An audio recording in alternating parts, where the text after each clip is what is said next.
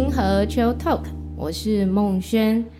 常常听到人家说三元社会，其实我对三元社会一直都不是很理解。呃，没有想到呢，今天我们有荣幸邀请到我们清河华德福学校一个非常非常资深的肖志辉老师。肖老师不仅呢，呃，刚刚带完九年级班毕业，现在同时也是四年级的主带老师。我们欢迎肖老师。嗯，各位听众大家好，今天很高兴可以来跟大家分享有关于三元社会。你知道那个我去看了一下三元社会，原本以为是很枯燥乏味的议题，嗯嗯、但是没有想到越读越充满兴趣。哦，没有想到三元社会跟自由、平等、博爱，嗯哼，跟我们的史丹纳博士一直在发展我们的情感、意志、思考，OK，有关。是的，然后跟我们的法律、政治、嗯、经济、社会，还有和我们的文化息息相关。对，大家都有看没有懂，所以我们今天要来请问萧老师，嗯哼，为什么会有三元社会？对，这个说起来应该是说，嗯、呃，史丹博士大概就在一次大战前后嘛，在开始发展这个人智学的社群。那那时候一九一四年就是一次大战爆发。那整个欧洲，你可以说都陷入了这个战乱、社会崩解的状态。那就算战胜了，一样非常的民不聊生，大家都经济崩解。那很多制度呢，在那时候面对很大的挑战。你可以看到很多的那时候的国家，有关于君主嗯立宪的国家哈，在那时候就消灭了。比如说奥匈帝国就不见了，哦，德国就转型了。那很多民主国家就抬头，那这个里面很大的原因，当当时的人当然不清楚，所以斯丹纳博士在对群众演讲的时候，那他当然提出了很多很理想的那个图像嘛，哈，包括在呃教育上啊、农业上啊、医疗啊、社会啊各个面向，都提出各种见解。那当然就有人问他说：“那当前的这个社会困境要怎么解决？”哦，里面最大的问题当然就是有关于那个当时社会的经济面向面临崩解，然后整个政治制度还是君主控制的，有贵族、平民这样的分别。然后在精神上的话，那你可以知道那时候有种族主义，哦，所以有法西斯主义。像这种都是对人类很大的残害，所以史丹纳博士就提出说啊，真正的解方是三元社会。哦，那为什么是三元社会呢？我可以稍微稍微解释一下什么叫做三元社会。哦，刚刚孟轩已经提到有关于自由、平等、博爱，那这三个面向应该是要对应到社会的三个面向。哦，这是三个品质。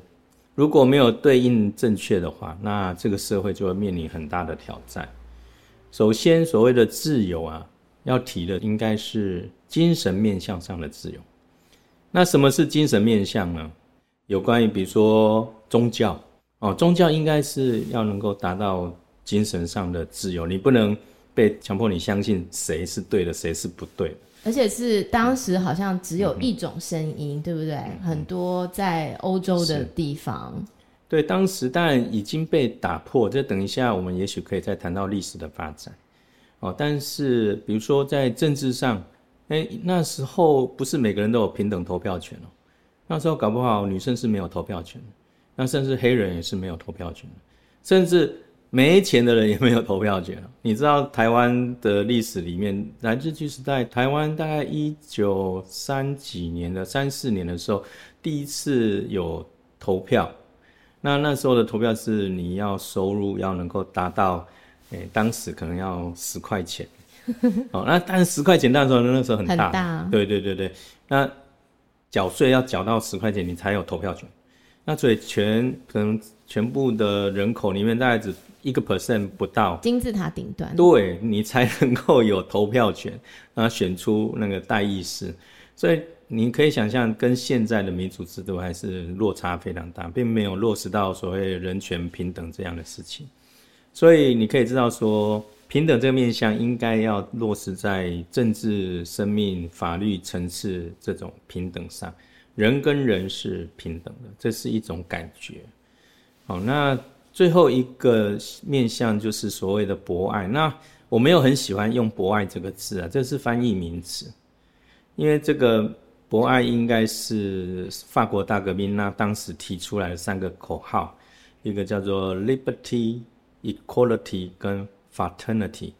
liberty 就是指自由，当时他只是提出口号，并没有谈什么叫自由，或是运用在什么面向上。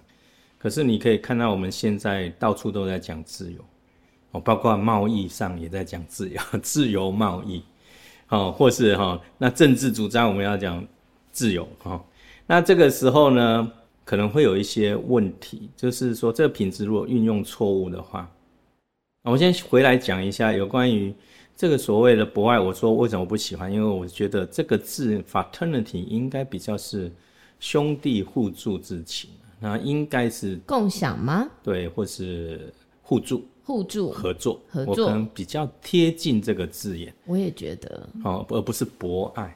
博爱好像是无私的奉献，就牺牲自己成全别人，大爱。对，那博那个 fraternity 比较是互相帮助，是我帮助你，你帮助我，所以他们有兄弟会啊，就互相帮助嘛。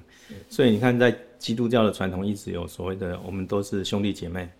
上帝之下，大家都是兄弟姐妹，所以呢，我们是互相帮助，所以这个应该是比较接近这个 fraternity 的概念。那这个所谓的互助，那应该运用在什么面向上？经济。嗯，为什么？因为我们没有一个人可以一个人种稻，嗯、然后米自己碾米，然后自己吃，我们一定要跟别人合作，对，才可以养活自己。非常好。这个就是同样在经济面向上，我们已经是一个复杂的社会，已经没有办法自给自足。我们都在做一些为别人服务的事情，不管有当老师也好，而不是自教自己的小孩，都是教别人的小孩，对不对？那农夫种稻，哎，虽然有一小部分自己吃，但绝大部分都是给别人吃的。哦，那不管啊银行家一样啊，他处理那么多的钱，呃，通常不是自为了自己，他其实要帮助更多的企业家去借那些钱。所以你可以知道说，在经济面向上，几乎所有的事情都是为别人服务的。哦，那这个是应该建立在这种互助的想法上，而不是所谓的自由。哦，你像所谓的哦经济自由。其实是一个非常危险，因为讲求经济自由，就会陷入当时，也就是一战大战之前那种资本主义的现象。当时一次大战就有两种现象，一个叫做资本主义，一个就是左派的共产主义。共产主义。对，那这刚好两个走了两个不同的极端。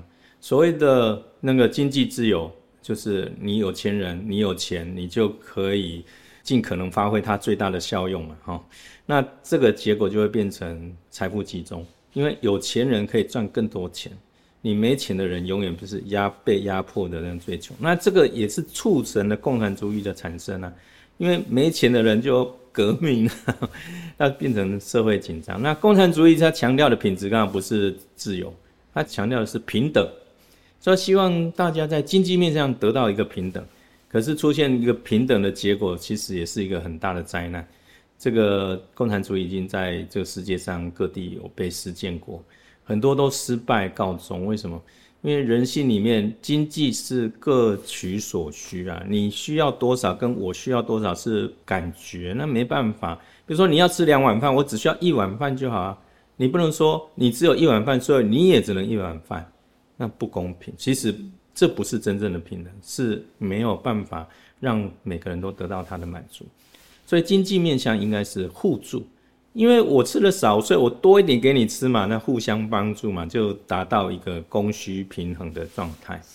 所以这是互相合作，所以我觉得这个是斯坦福博士提出一个很先进的一个想法，超出了当时的资本主义或是共产主义。但是不是也超越了人性的范围？对，这个就是第三阶段要发展。等一下我们在历史上可以来看看，说为什么其实有关于经济互助这种是放在最后一个，而不是放在第一个。所以为什么是自由、平等、博爱，而不是博爱、平等、自由？那我可以话说回来，就来谈谈说法国大革命当时为什么会提出这个三个口号。其实当时被提出来，里面的人可能也不是很清楚它的内在本质哦。因为其实据后来留下的一些资料，就说会提出这三个口号，哎，被大家全部人都接受啊，这个是。不简单，因为你知道法国人没有那么好说服的。对，他们又很高 傲嘛。对对对，每个人都有很强烈的那个，特别是当时是一个社会很动乱，然后各种思想很蓬勃的时候，所以那时候他们因为要推翻那个旧的波旁王朝，所以呢，那个应该是路易十六吧。那要推翻他，所以呢，他们就成立了所谓的有类似国民大会这样，然后去讨论，然后这个国家要怎么进行。那在这个大会当然就召集，也不是投票选了，那时候没有投票制这样的，因为波旁王朝是那个皇族的，所以当时是找精英啊，哦，找各比如贵族里面，那个时候已经有精英了啊，已经有贵族就是了嘛，然后有受过教育的，或是受社会阶嗯被推崇的人士。然后进到这边，然后讨论。当时呢，据说有一个秘密社团也进到了这个国民大会里面啊，他没有显现哦，那没有人知道这个背景，这些秘密社团到底是谁。但是他就透过这样的讨论里面，把这三个概念呢就带进去了，就没想到就受到大家的欢迎，然后就变成当时法国大革命的一个响亮的口号，就所谓的自由、平等跟。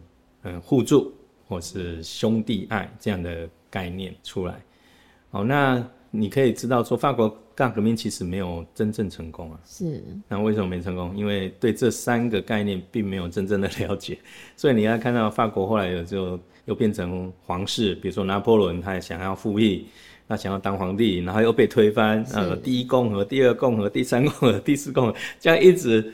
反反复复，法国一直在那里面辩证。那曾经中间有一度，那个这个口号被改了，但是后来又被翻回来。那这个很有趣啊。那历史的发展，如果这个概念是很重要的，你不管怎样，它会经过磨练，它还是会再回来。好，那下面我想要稍微延伸一下，就是。所谓这个社会，为什么斯泰尔博士觉得这三元社会是帮助这个这个社会的发展？哦，因为我刚才有讲了，特别是在经济面上，如果你运用了错误的品质，在这个经济面向上，其实是会造成社会的大灾难。是。那同样的，在精神上也是一样。比如说，哪些这个社会大概可以分成三大类啊？第一个就是跟精神面向有关的工作。比如说宗教信仰哦，你是传教；另外一个是，比如说你的言论自由，你要宣传理念，那需要记者。我们说无冕王他是能够言论自由哦，或是像老师哦，老师先要能够有言论的自由，不是被限制或规定，你只能这样教。好，那这个为什么？这牵涉到就是我们说的，就是精神上的自由。因为只有在这个精神上的自由能够体现的时候，真正的对人有帮助的这些精神才能够进入到这个社会上帮助大家，不然就会变成教条或是一言堂，或是各种意识形态。那这个可以比较容易理解，所以在精神上不能讲求平等哦，不能说你跟我都是同一个阶层，所以呢你才拥有这个。哦，你才有这个权利或没有那个权利，那这个是不合理。就算你很穷，你一样有发言的权利，一样有投票的权利。那以前不是一开始就这样嘛，对不对？哦，很多只有有钱人才有发言权，是，或是贵权特特权的阶级，他才有投票权。那或是更早之前，圣经的诠释不是每个人可以诠释的，那只有。很高层的教皇，他才有诠释这个圣经的权利。那下面的人都是服从。那你可以知道，如果是这样，就会出现很大的问题。你比如说，后来为什么会有宗教改革，也跟这个有关系。所以人类开始反省这件事情。那同样的，在精神上也不能讲求互助博爱了。哦，这个概念是有一点有点 tricky 哈，就是说我提出我的想法。你也可以提出你的想法。但是呢，我们虽然是在人权上是平等，但是精神上不会是平等的。你就像。呃，学生跟老师就精神上不会是平等的，因为你所经历过、你思考过、你的想法的透彻度是不一样的。嗯嗯，你不能说老师跟学生是一样的。嗯嗯，哦，如果这样的话，整个就乱掉了。那同样的，有一些有修行的人，他所说来的话，你就会觉得他说的有道理；而一些你会觉得，哦，这可能是邪魔歪道。他可以讲。可是别人要不要接受，那是每个人的自由，哦，这是在精神上。是。那但是我如果你变成互助博爱，说啊，我们是一体的，所以你说什么我都相信，那就变成盲目的，对了，就变成我们说这个叫做盲目的信仰，是，或是这个叫做崇拜，或是怎么，那这样就不是真正让那个精神的自由能够体现出来。了解。对。那另外，那更更何况是平等这个问题，你不能说你没钱，你说的话就没道理。我我我有钱，我说的话就占道理，那这个也是不平等的哦。所以不能因为他的身份不同而让他的精神产生不公平的现象，这样子。哦，那每个人都有他的自由去发展他的想法跟言论，但这些想法跟言论是会受到大家的考验的，不是你说了。啊，大家都会接受嘛？哦，这就是精神上很有趣的一个现象。那另外一个就是我们说有关于平等这件事情。那平等就是非常重要的是人权，必须要落在所谓人权。哦，比如说我们现在刚选举，刚选举完，那这就是有关于人权事项，就是每个人都可以去推选他相信的人，但是这个你每人都是一票啊。你不能说哦，你是贵族，你才有票哦。像以前就是这样哦，你有钱人，你有缴税，你才有票啊。你没钱，你就等着人家统治你。哦，那哦，那中国那边就更更严重了。他说，只有党才是能够决定人民该做什么。可是党可能不到全部的二十分之一吧。啊，那里面还不包括精英统治。抓精英统治的话，可能。又是金字塔，又是一个金字塔。对对对对，非常少数人来决定绝大多数人的权利。那这个部分也是我们也是摸索了很多年，才慢慢人类走到这一步。哦，那这个发展很有趣，就是我想要讲的是，回到这跟历史的发展有关系。所以这三个面向：自由、平等、博爱，就是精神上的自由、政治上的平等跟经济上的。互助合作这三个阶段呢，首先发达到的是在人类历史上是精神上的自由，这个精神上一直是大家一直在讨论的，好，所以每个人都有他的想法，但是曾经进入黑暗时期，你知道，特别是在欧洲，他曾经进入黑暗时期，天主教变成一言堂，所以当时的整个欧洲呢，你可以说除了宗教，他会开宗教法庭。只要违反我说的话，就会被判成那个邪魔歪道，你就会变成巫师，被烧死哦。或是当时你可以知道，很多现在科学家所提出来的一些呃正确的见解，在当时可能都被当作是违反教廷的言论。那经过千年的发展之后，如果一言堂的结果就变得腐败，所以当时教宗为了要募钱来盖他的圣彼得堡。他就发明了一招，叫做赎罪券。对，罪是可以用钱买回来的。那这种事情呢？天哪，这是绝对违背圣经的教导，不是吗？可是当时没有人敢反对这样。当然有人哈，但是里面有些修饰，比如说这个里面的新教的领袖叫什么？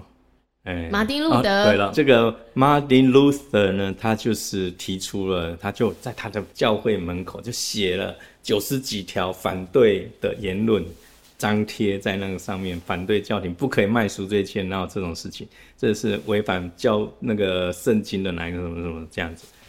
哦，那当然后果就是他被送上法庭嘛，审判。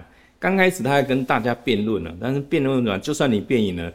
后面你离开，他是还是要追杀你，所以他没有死，是被其中一个嗯支持他的一个贵族把他藏到地下室去了。听说他藏在那里做什么？就去写圣经，因为当时只有拉丁文的圣经或是希腊文的圣经，他没有德文的圣经，所以这被关在那个地下室，花了十几年在那里写，把它翻译出来。这样，他觉得。之所以会被教皇掌控，就是因为圣经没有人读得懂，只有少数人才有办法读得懂圣经。那如果每个人都读得懂的话，那这个事情就自然就破解了。这样子，哦，所以你可以看到说，第一个就是新教这样的反对这种一言堂，就精神上必须要先得到解放。如果这精神不解放，那后面都不用讲了。哦，不会有所谓政治平等，也不会有所谓的经济互助这样的概念出现。这就很像是，嗯，在共产下的人如果没有那个觉醒，嗯、没有那个对自由的觉醒，其他真的都不用讲。对，对，你的精神上，你如果没有觉醒，你觉得，嗯，不是只有他说的才对，哦，那而且唯一标准，哦，像现在就是有习毛语录嘛，现在还有个习语录，如果这个东西如果存在的话，那你你知道它会压制了所有的言论。那所有的想法都不可能，真实的想法不会真实的出现。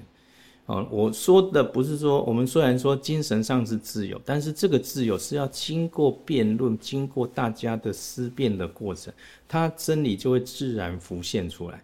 为什么自由、平等、博爱会受到大家当时的接受？那显然他一定有一个内在的精神是可以说服大家，而不是说这只是谁谁谁说的而已。哦，那这个是第一步，在欧洲的话，就大概三百多年前，这第一步要先走。然后，那新教出来就开始了挑战了什么？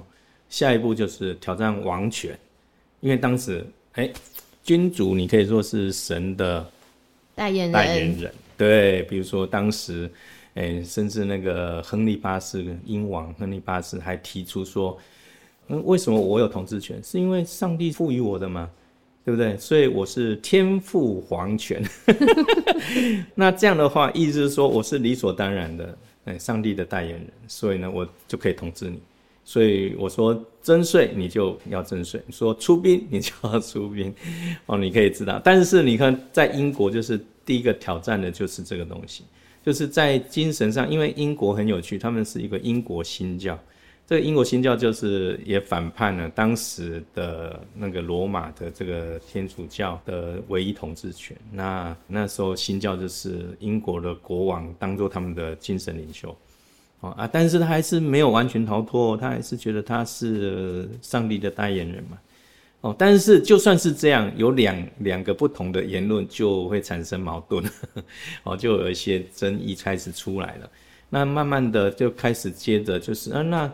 国王理所当然是上帝的代言人吗？这样的事情，在当时为了征税跟出兵这件事情，那些贵族就挑战他，就集结反抗了国王，把当时的约翰不知道几世啊，有点忘记了，一世还二世，就把他打败了。那所以呢，就签下了所谓现在流分变成历史文件叫做大宪章。哦啊，当时其实没有真的落实。要过了好几百年之后，一两百年之后，才慢慢落实到现在的宪政体制里面。但是因为这样的开头，就开始挑战了皇权是唯一的标准。然后慢慢的，哎，那如果皇帝不是唯一的，那谁可以代表这个政权？啊，所以选举制度就出来。那选举制度其实更早之前已经有了，就是在古希腊时代，那时候雅典哦，甚至后来的古罗马，其实有共和制曾经。有共和制，当然当时的共和制当然也是贵族选的，可是至少是选的。对，就是起码他不是一个人说了算的。对对对，是可以换的哦。比如说当时的执政官是要被选出来，被大家公认，然后推派你出来的嘛。哦，至少这是一个民主机制。哦，当时我记得看书上写说，古希腊当时怎么选那个市长。就丢瓦片，看哪一边谁的瓦片堆的比较高啊，他就当选，他就执政这样子，也是蛮有趣的啊。当然，谁可以丢瓦片，也是也是特权，意思是说你是市民阶级，你才可以投，然后不是所有的人哦。当时没有觉得人是平等的这件事情，慢慢这样的被挑战皇权之后，就开始慢慢挑战的就是人是是人人平等这个事情。那你看。人人平等，这是也一直到二十世纪，那个女权运动、黑奴的解放，解放这些才真正慢慢慢让达到说哦，大家都有投票权这样的一件事情了。我们现在觉得理所当然，在当时都不是理所当然。对，其实真的是经过一个好漫长、好漫长，很多人的牺牲。对，然后奋斗，甚至为了他而付出生命代价都有哦。包括台湾早期的民主运动，也都是这个样子。是。那这些就是第二步，就是要达到人的权利平等，人跟人是权利上是平等。这件事情是在大概二十世纪才开始有办法做到。那真正所谓的经济上，我们还在发展。所以你刚才讲说，哦，看听起来很高，为什么？因为我们才刚刚开始。那这个起源就是应该说，精神上开始自由，百家齐放，大家都可以有新的想法。你的政治权利可以透过投票，但是接下来呢，还是有一个很基础的东西掌控着这个社会啊。有钱人就是比较容易赚钱啊，你如果资本家不投注你，那你就不可能盖工厂，没有工厂你就没办法生存。当时的主要就是所谓的工业革命这样的产生，工业革命造成这种资本集中，因为不是普通人可以盖工厂。以前我要做衣服啊，我有个纺织机在家里织织织这样就可以了。可是，当你大量生产的时候，你要很大的资本才盖很大的工厂，你才要请很多的人，你才可能生产那样的廉价的布啊，然后是那个是工业革命的时代。工业革命，那工业革命也没多久啊，就是两百年前而已。十八世纪，十八十八世纪中左右。好，那那时候一个整大大挑战的结果，这个经济的发展造成这些资本集中。造成社会的压力很大，因为那个你如果看过当时的那个工人的照片，天啊，整个身体就是黑麻麻，因为那时候烧煤啊，工厂很油很脏啊，那个一个跟现在也还有啊，劳工外来，那个一个房间住二十几个，我们觉得现在很差，对不对？那时候这一个房间住上百个人，所以你可以想象那里面是怎样的一个生活方式。所以你可以想象说，那个整个阶级社会的压力非常的大。所以当时其实英国有有一个叫做欧文先生，他提出了这个合作社的想法，就是说为什么都是有钱人赚了绝大的利润，我去付出劳力的人应该共同分享这些利润才对。所以他就想到了这样的一个方法。他其实是劳工阶级出身的，所以他对劳工的这种辛苦的过程他很清楚。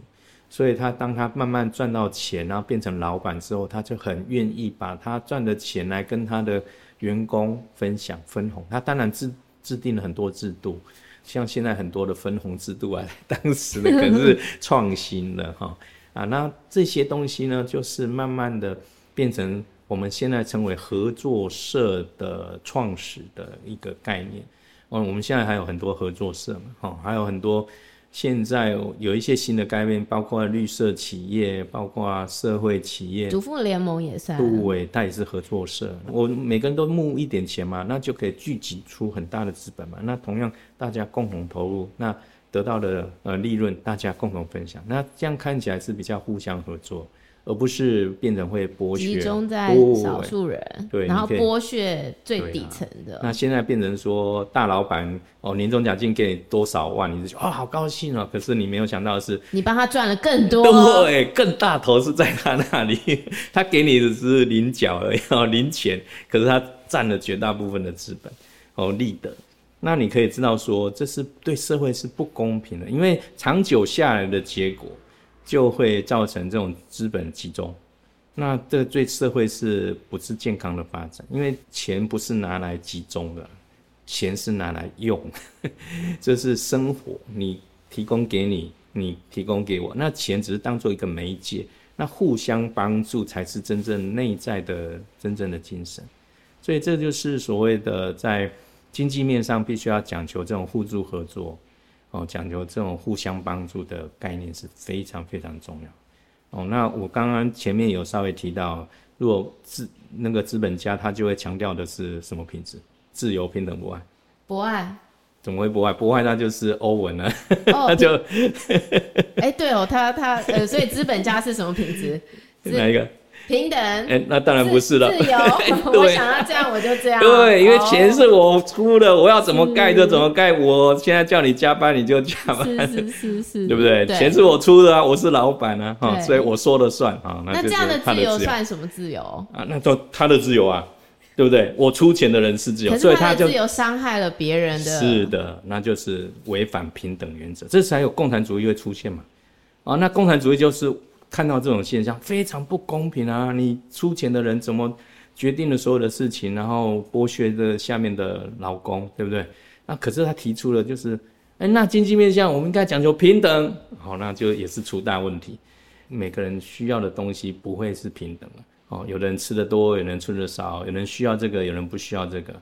哦，那这个东西如果是大家都一样齐头式的平等的结果，那有一个最明显就是人民公社，到最后生产力就积极下降。多我干嘛多干活？我多干活我也也没有什么。做多做少拿到的都是一样的。对对对对，所以。这个也是所谓社会福利过度健全的国家也有这种现象，是，就是说，当你失业就不工作，因为有给付。哎，对啊，像我记得我在纽西兰念书的时候，就教过一个学生，哦，那时候是助理老师，那我刚好谈这个有关于社会福利这个饼是怎么分的这样子，然后因为是六年级我记得，然后就提到这个问题啊，他就讲了很现实的一方，我爸爸跟我说，毛毛利人不需要工作。领的社会福利比你出去打工赚的钱还要多，好像也没有说错。哦，那这样的话，你看你过度的补贴的结果，让看起来好像是表面上平等，但是呢，其实是让这个努力工作的人就不平等。哎，对啊，你要的，你为什么不用工作？因为你可以拿到社会福利啦。这个有历史渊源啦，因为毛利人曾经被剥夺，现在政府要补贴回去，可是补贴补贴过多了，就会造成这种现象。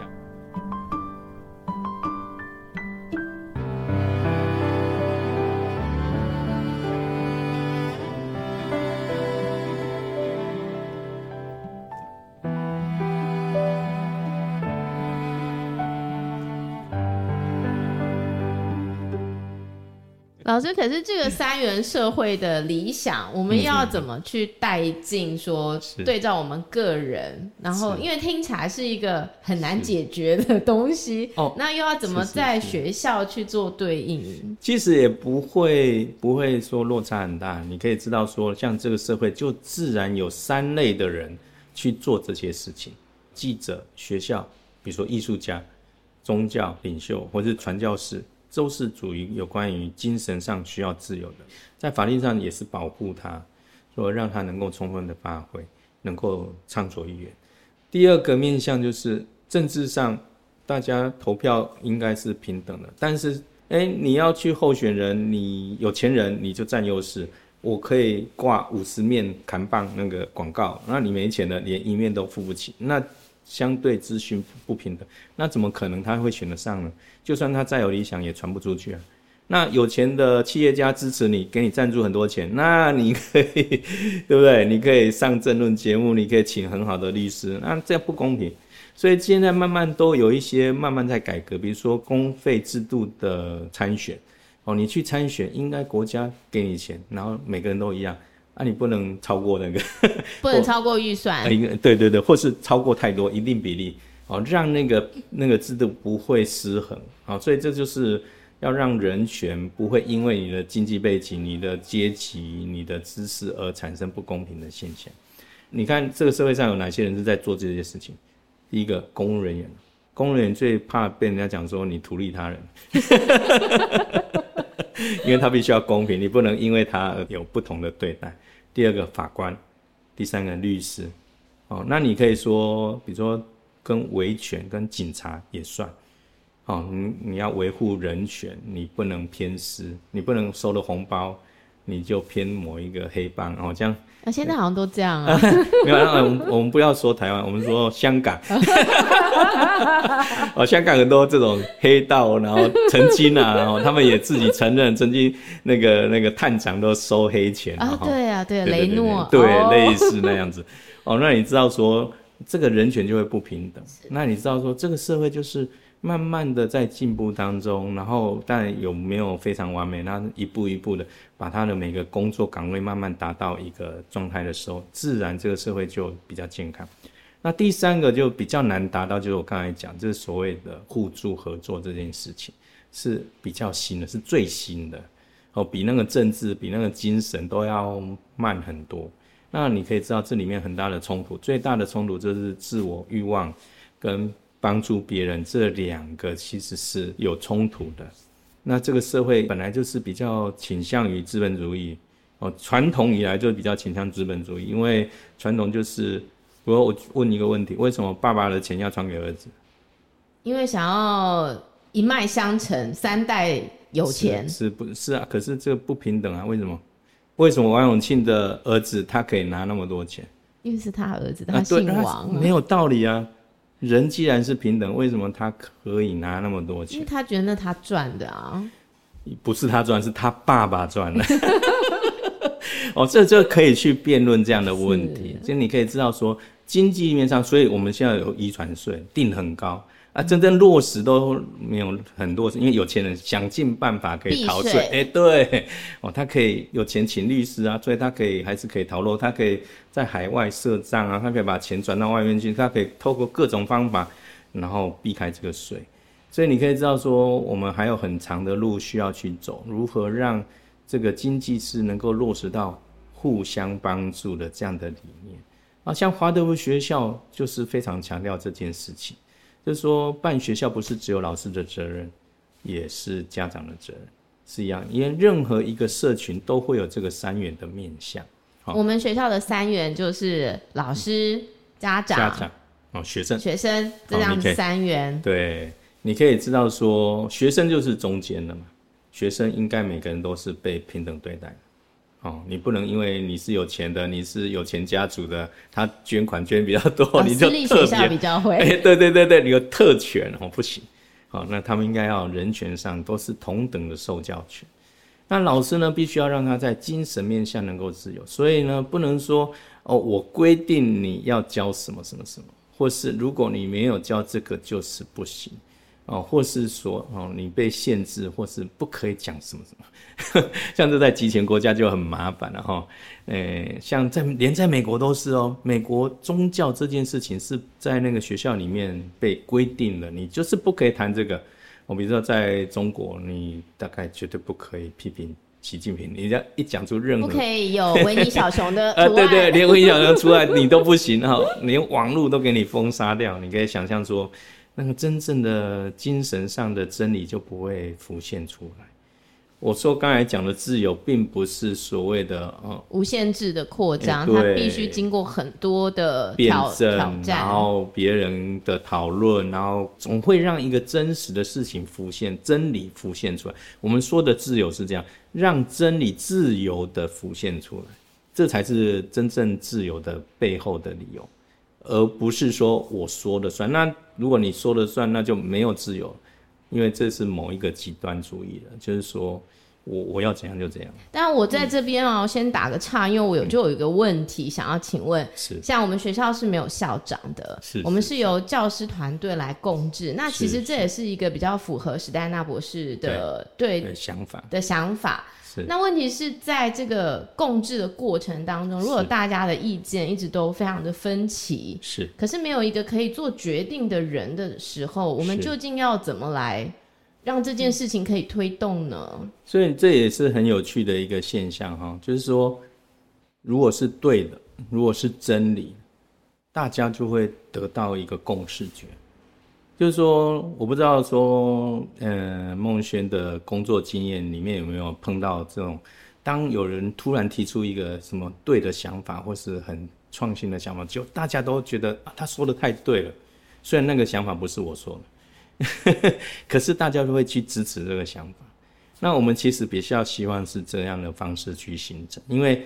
因为我们通常创新都是最先死的啊，嗯、先提出一个都没有听过，然后大家就会觉得不可能啦，嗯、没有做做不到，然后他就会反对。哎、欸，对不？那这个就是我们要训练，我们在开会的时候要学习如何听、聆听别人的说谎，然后让不要马上做立刻的判断。我们有一些方法来让这个真理能够浮现出来。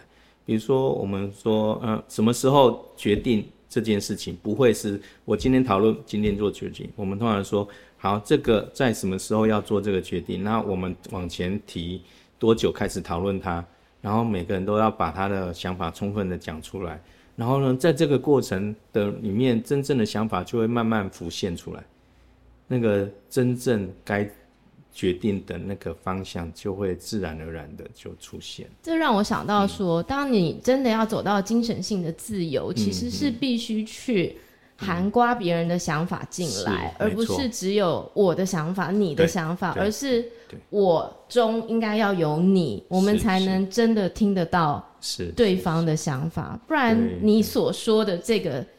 坚持己见，看起来是很难达到啦，怎么可能？每个人都觉得我都我讲的才对了，那就会变成各说各话，或者我们称叫做意识形态，或者是你说了哦，你要做，那你去做，那我不做，啊、对对对对，就不行。那我们就是说，我们说了做的决议，就大家一起去做，哦，不是说哦你提啊，所以你做，那这样谁要提啊？没人要提的，对不对？那就说哦，我提了这样想法啊，那大家同不同意啊？当大家同意，那大家一起去做。那这样的话，会才能够让那个真正的精神的自由跟真理能够浮现出来。这是在精神面向让它浮现的一个过程。那人权就是学生的对待，不能这个我们刚刚已经讲了，不会因为他的宗教、他的阶级、他有没有钱来做区分，他要同样的受教权。好，那但是他绝对不会说他的精神是自由的。哦，他说了什么？就是我不上课哦，我可以不上课，不行啊。哦，那因为他还没成熟，他没有办法去来谈论这个事情。而且多少的自由就是多少的责任嘛。对，那是互相的。那你要共同投入嘛，所以这是互相的。然后那家长就真的是我们的所谓的经济上的支持互助，互助。哦，我们互相帮助。我我不让这个学费变得很高，那就是。家长要投入更多的时间在这里，不然的话，你还想每一件事情都要请人来做的话，那 那钱就一直垫上去，一直垫上去。哦，那我们透过互助合作的方式，让这个第一个社会比较和谐，互相认识、互相支持、互相了解。但是这个理想当然每个学校都有不同阶段的发展。嗯，我知道在国外甚至学费还不一定平等哦。我知道纽西兰有那个叫做基本学费，它有一个很低的基本学费，可是有些人他会交两倍的学费，那看他的经济的状况，但多的就是他有点像乐捐的方式给学校，因为你多了才有办法去补贴那个弱势的家庭，你这样才不会让说只有有钱人才能来念这样的学校，所以这是互助的想法。哦，那这个部分就变成说，必须要互相都愿意才可以达到。但是其实我觉得是一个非常理想性的。是。有一天如果人人都走到为他而不是利己而已，是是是。我觉得这是有可能的。有可能。我今天如果很有钱，我会啦，我愿意啦。啊、对对对对。我们让。我们让他们勾选，哎，要两倍啊，三倍。哎，对对对，那就是每每个学校的发展不不一样，它会慢慢慢慢慢慢慢慢靠近那个理想，因为我们就是这也是是现实。你就是如果完全一开始把理想化太高，那可能学费大家都交那个最少，结果学校都倒闭了。哦，那个运气不下去啊，对不对？哦，所以总是会有阶段性的。当你慢慢成熟到某个程度，我可以做到什么状态？然后慢慢的随着那个状态，让互相互助跟经济互相支持这件事情能够落实。嗯，我其实也蛮期待，然后我也觉得说，如果我们一直觉得做不到，那我们可能到现在还是没有投票权，我们到现在也还是。很可怜的共产社会，可是如果我们一直心里面保持着一个很美好的想望，每天靠近一点点，对，或许这个很美好的三元社会就会慢慢的实现落实在生活当中。但这不是靠某一个人，也不是靠某一个领导者，就是靠每一个人都做一点点努力。这个想法有点像现在的环保意识。环保意识其实是，我觉得是比较在经济面向上，对，它互相支持，就是所有万物都有存在的理由。那我们保护它不是为了我自己，我是为了更，好的生存空间，不是只有我，不是只有人类，包括所有的生物，包括所有的环境的同时存在。那这就是一个互助的想法。所以在人智学有一个人智学银行，我知道纽西兰有一个人智学银行，它就是它钱呢就是专门投资在一个教育。哦，那包括当然里面很多都是华德福学校。然后第二个就是，如果你有对社会有什么改进的，他会愿意借钱给你。另外一个就是环保议题，如果你的企业是愿意在环境上做努力，然后产生对社会的改善的话，他愿意借给你。那这个意思是说，他借给你比较低的利息，他不是没有利息，因为还是要利息才能够运行。嗯，你都没有利息，那钱。就慢慢就不见了嘛，对不对？对，所以它还是会让它有利息，只是没有像一般的银行那么高的利润，或是那么高的利息。甚至他们连提款机都没有，提不出来。没有，他必须要到银行去拿 check in 才能提钱。那很多人就是其实要投资给这个银行，不是为了拿他的利息，是为了说你的理想。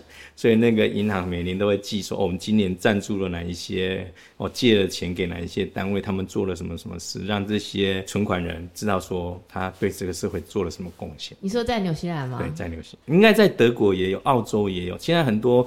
人智学发展比较久的国家都有，嗯。那老师，你觉得我们现在这个学校，嗯、我们的三元社会是首先要加强的是加强什么？我觉得这个慢慢发展了、啊、哈。我觉得互相帮助，这个我觉得已经慢慢慢慢已经在路上了。但是就比如孟轩来这里来支持我们很多，他是家长身份。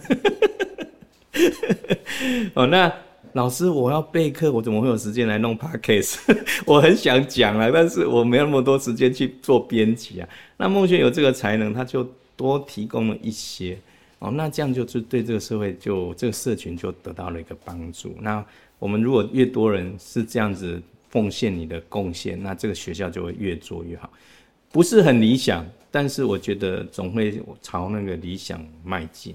而且其实，在这个做的过程，我们也会因为做得到嘛，又不是说只有做只有给，其实也是一个互相互相的过程。对，好，在这边不一定都是钱的回馈，好，被赞美也好，被肯定好，都是一个很正向的回馈。有些人不需要钱啊，对不对？可是有些人有很多钱，他也不愿意贡献。还有那个金字塔的一趴的人，可能也没有那个幸福快乐。对对他可能想要赚更多的钱。对，但是幸福快乐其实就在这个施与受之间，就可以得到这个幸福快乐。对，那你所以你可以来想象说，所谓的最难的不是精神的自由，也不是人权的平等，其实最困难达成的就是经济上的互助合作。这其实，在精神面向上，其实这个是最难的，在这个三个品质里面，这个是最难达成。好，我们要努力，是是是，努力的朝这个地方迈进。我们不是《礼运大同篇》里面有提到吗？就是老吾老以及人之老，幼吾幼以及人之幼。其实我在我来看，这就是所谓的经济互助的部分。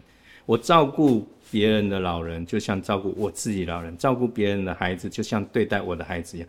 如果有这种想法，哎，班级吵架就不会那么难处理。对，就还是一样哈，人跟人之间要涵盖他的想法进来到我的想法，我可以去想他的想法。如果这个班级大家都是兄弟姐妹，大家都像我的孩子那样子，那兄弟吵架你大概不会那么计较。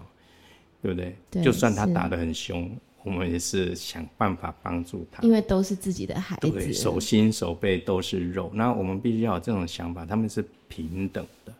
那这个东西呢，才能够发散出去，把这种真正的爱，能够让孩子们得到受益。好，那如果一点点自私的爱，那就会扭曲这种那种关系，那那孩子就会变得自私。好，那他就会想尽办法钻漏洞，嗯，慢慢大了也会说谎啊，对不对？那他也会有小脑筋啊，他会有各种投机取巧的方法。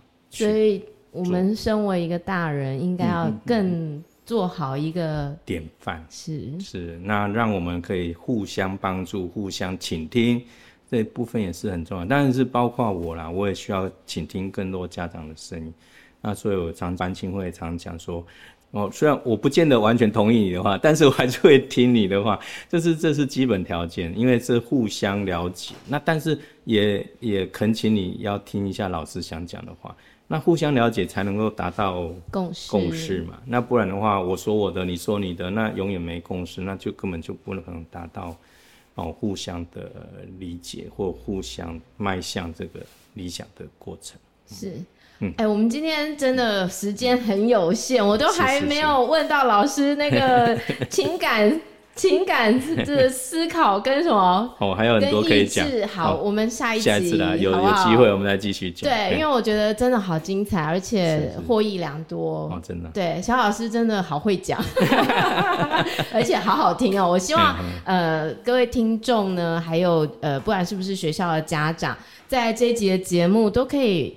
呃，放在心里面，好好的想一想，我们人投身在这个世界上，我们走这一遭，我们要离开的时候，其实什么都带不走。那唯一可以留下的是，在这一生当中，我们所有的经验带给我们的所有感受。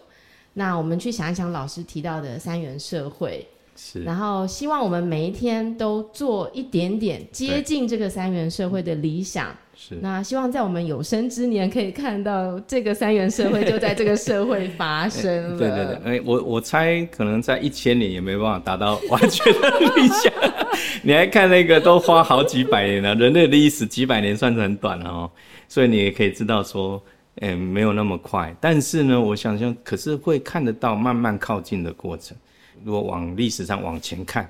你就想说，哇，天哪，怎么会现在可以每个人都可以投票？这种事情在两百年前是不可能发生的。不要说两百年，连一百年前都不可能发生的。